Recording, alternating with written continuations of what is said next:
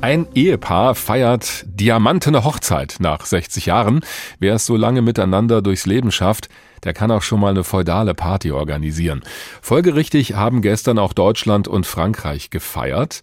Vor 60 Jahren, am 22. Januar 1963, haben Präsident Charles de Gaulle und Kanzler Konrad Adenauer damals den berühmten Élysée-Vertrag unterschrieben. Jetzt sind zwei Länder kein Ehepaar, da geht's weniger um echte Liebe und ewige Treue. Beide haben schließlich auch andere Partner in der Welt. Es geht eher um Interessen und um Austausch. Trotzdem wurde dieser Jahrestag gestern in Paris mindestens so groß gefeiert wie eine Diamanthochzeit. Dr. Claire de Mesmet hat zugeschaut. Sie ist Politikwissenschaftlerin am Centre Marc Bloch an der Humboldt-Universität in Berlin. Schönen guten Morgen. Guten Morgen. Es wird ja immer viel Harmonie inszeniert bei solchen Veranstaltungen, obwohl es zwischen beiden Ländern immer wieder auch Streit gibt. Wie viel echte Harmonie war denn für Sie gestern zu spüren?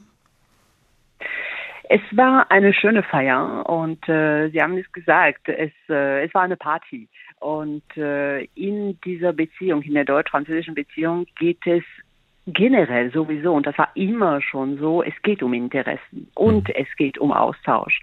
Und äh, ich meine, das ist Harmonie ist nicht unbedingt das Ziel. Ich sehe das im Gegenteil als äh, nicht unbedingt sehr produktiv. Das ist, wir sind anders, wir ticken anders und das ist normal, dass wir Zeit brauchen, um uns zu verstehen. Insofern Austausch ist der ist der Schlüssel. Also ein ehrlicher Austausch, der ist wichtig. Ja, auf jeden Fall. Und äh, in einem ehrlichen Austausch kann es auch Konflikte geben, es kann Spannungen geben. Das ist, äh, das ist vielleicht, das ist völlig normal. Wir haben mit der deutsch-französischen Beziehung mit einer Kompromisswerkstatt zu tun. Und äh, Kompromisse schließen, das kann auch schmerzhaft sein. Das weiß man auch in Deutschland, in der Innenpolitik. Jetzt haben wir in den vergangenen Jahren immer wieder erlebt, dass Deutschland und Frankreich sich in manchen Punkten so gar nicht einig waren, obwohl das die beiden großen Länder in Europa sind, die vieles voranbringen. Hat sich das Verhältnis, auch nach dem, was Sie gestern beobachtet haben, eher verbessert oder verschlechtert?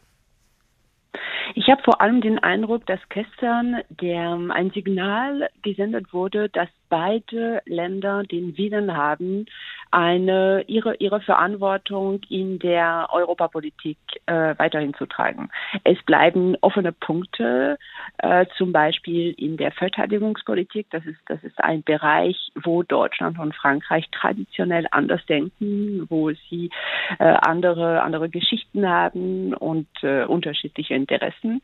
Also da bleibt es noch ziemlich viel offen, auch im Bereich äh, Wirtschaft. Aber es wurden Projekte angekündigt. Das heißt, es, äh, es geht voran. Und der Wille ist da, voranzukommen. Ja, da wurde vorher so ein bisschen eine Spannung aufgebaut nach dem Motto, oh, da wird ganz Bedeutsames beschlossen. Wenn Sie jetzt sehen, was rausgekommen ist, war das am Ende eine Luftnummer? Weil so viel Konkretes habe ich nicht gehört. Genau, also nein, ich würde nicht sagen, dass das eine Luftnummer war, aber auch nicht, dass es äh, historische Vereinbarungen waren. Ich würde sagen, das ist ein, ein, ein Zwischending. Ähm, diese, also man, man darf solche Ministerräte nicht, ähm, nicht überbewerten. Mhm. Man darf die Symbolik auch nicht unterschätzen. Und, äh, also Ministerräte, weil ja gestern auch Politikerinnen und Politiker von beiden Seiten dabei waren und nicht nur die beiden Staatschefs, ja. Ja, genau. Also das ist ein Ministerrat. Das heißt, das ist wirklich eine Kabinettssitzung mhm. von beiden Ländern. Und das, das hat auch mit, mit Symbolik zu tun. Und Symbole sind und waren immer schon, schon wichtig für die Beziehung. Und, ähm, und darüber hinaus, also es, es gab Projekte, die angekündigt worden sind in unterschiedlichen Bereichen, zum Beispiel ein äh, gemeinsames Batterieforschungsprogramm im Sinne einer innovativen und klimafreundlichen Wirtschaft oder äh, die Gründung einer Brigade zum, zum Kampf gegen illegale Einwanderung. Also es sind schon, schon Projekte, wie gesagt, nicht unbedingt äh, historisch. Ich würde nicht von einer Wende sprechen, überhaupt nicht, aber immerhin Schritte. Es hieß ja auch, der Ukraine-Krieg, natürlich auch ein ganz großes Thema, der habe die Beziehungen zwischen Deutschland und Frankreich vor historische Herausforderungen gestellt. Warum ist das denn so? Denn beide sind ja klar auf der Seite der Ukraine.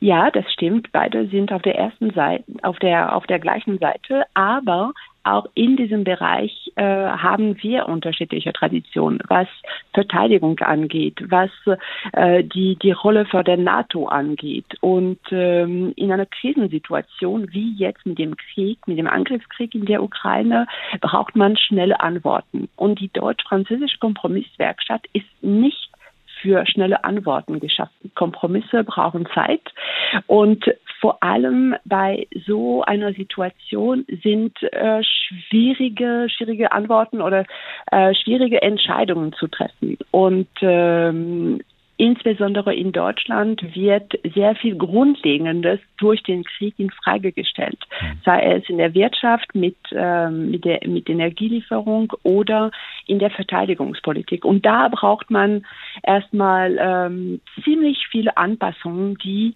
nochmal äh, ziemlich viel Zeit kosten.